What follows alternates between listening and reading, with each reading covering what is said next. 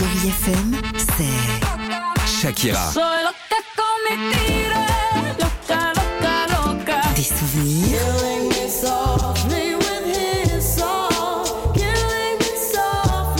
Et la musique qui vous fait du bien. Oh,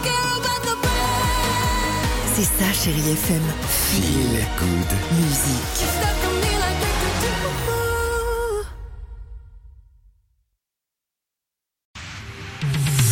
Il est avec nous, Alexis de la Fléchère, pour les infos du jour. Et avant de commencer, euh, avec toute l'équipe du Réveil Chéri, on voulait te souhaiter un joyeux, anniversaire. Ça me fait bien plaisir. Allez, viens par là, comment ça Comment ça Comment ça va, Pouille Merci Alex, Bon, c'est gentil. génial.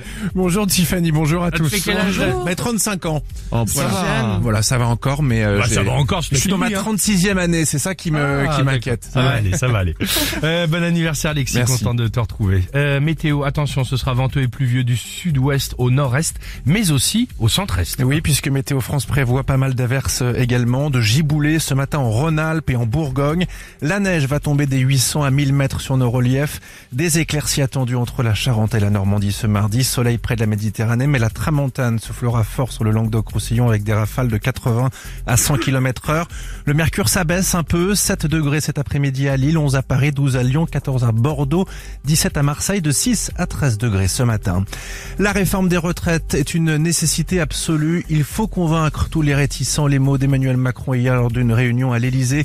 Le chef de l'État qui en appelle à la responsabilité des oppositions à deux jours d'un scrutin à suspense à l'Assemblée nationale. Une adoption du texte sans passage en force est tout à fait possible selon le gouvernement qui espère convaincre les derniers députés de droite encore sceptiques.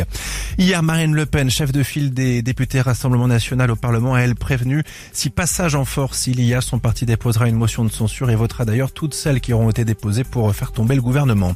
En attendant, eh bien, les syndicats poursuivent leur combat. On est à la veille d'une huitième grande journée de mobilisation interprofessionnelle et ce mardi, la grève reconductible se poursuit dans différents secteurs.